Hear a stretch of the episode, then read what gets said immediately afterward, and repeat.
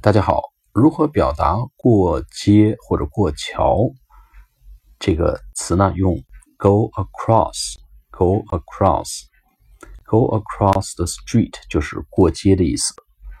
过桥呢就 go across the bridge，go across the bridge，过桥。举个例子啊，go across the street on your left，there is a big shopping center。 过了这个街，在你左手边有一个大的购物中心。Go across the bridge.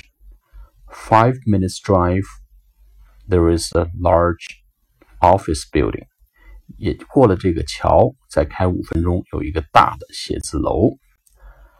或者，You need to watch traffic when you are going across the street.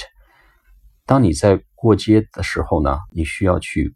注意这个交通状况，你就留神汽车，叫 watch the traffic，关注这个交通状况。好，go across something，比如说 street 或者 bridge 或者 river，就是过街、过桥、过河的意思，用 go across。我们下次课见，拜拜。